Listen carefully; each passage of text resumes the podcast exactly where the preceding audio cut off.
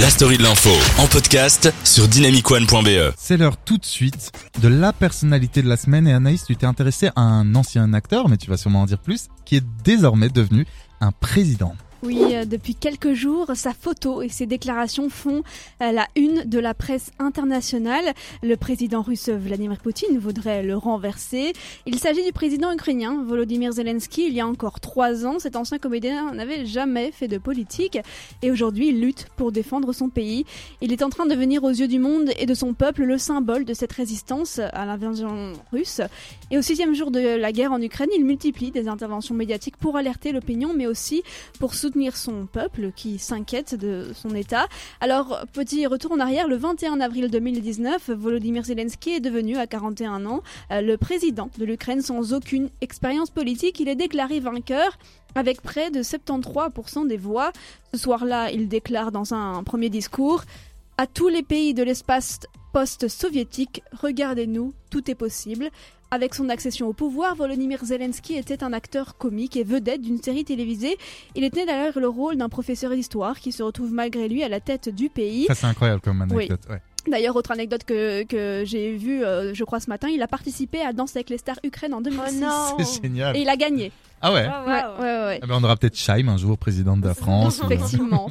Euh, alors sa cote de popularité aidant, hein, parce que 73% c'est quand même euh, relativement beaucoup et rare surtout, Zelensky décide de se lancer dans une vraie campagne présidentielle. La réalité rejoint donc la fiction et très vite, il incarne le renouveau, un espoir pour l'Ukraine.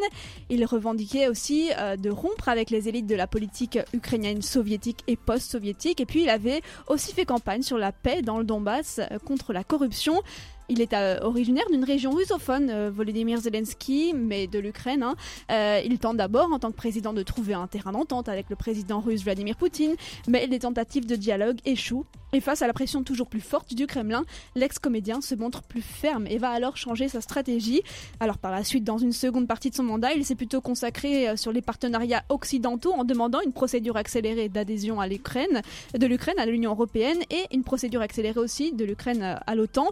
Des soutiens très mal perçus hein, par Vladimir Poutine qui n'ont fait que qu'envenimer les relations entre la Russie et l'Ukraine. Il y a une semaine, sentant l'attaque militaire arriver, Volodymyr Zelensky s'est montré très calme et déterminé. Mi-février, vêtu d'une tenue militaire à l'occasion de la journée de l'unité qu'il avait décrétée, il déclare nous n'avons pas peur des pronostics, nous n'avons peur de personne, d'aucun ennemi, nous n'avons peur d'aucune date car nous nous défendrons. L'affrontement actuel avec Moscou, plaçant l'Ukraine au centre de la plus grave crise russo-occidentale depuis la fin de la guerre froide, est un tournant de la présidence Zelensky. En 2019, il avait été, hein, comme j'ai dit, euh, élu en promettant de mettre fin au conflit dans l'Est ukrainien, quitte à discuter avec Vladimir Poutine. La Russie était considérée comme le parrain politique et militaire euh, de séparatistes depuis le début de l'invasion. Volodymyr Zelensky est clair, il ne quittera pas Kiev et défendra son pays jusqu'au bout. Aux Américains qui lui proposaient d'ailleurs de l'exfiltrer, il aurait répondu J'ai besoin d'armes, pas d'un taxi. Ce qui est sûr, c'est que son calme et sa détermination face à l'agression russe lui ont fait gagner une stature sur le plan international. C'est assez incroyable hein, quand même que le mec, il était président, non, il était acteur, il y a trois ans allez, 3 3 4 ans et aujourd'hui, il est à la tête d'un pays qui euh, qui est en guerre en pleine Europe. Euh, c'est quand même fou comme destin quoi. C'est voilà, c'est assez fou mais on il a gagné beaucoup de points de crédibilité, contrairement, je pense, à Vladimir Poutine. Ah bah oui, oui. Il se décrédibilise pas mal euh, aux yeux du monde et euh, des présidents et des, des dirigeants de pays qui veulent rester et qui restent. Quand on regarde l'histoire, il n'y en a pas beaucoup parce que beaucoup ont fui.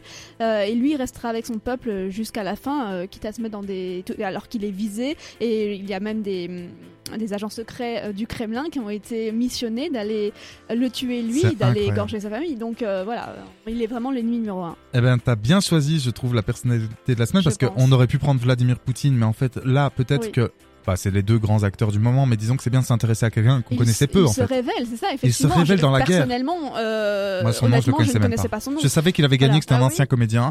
mais alors Zelensky, Volodymyr Zelensky.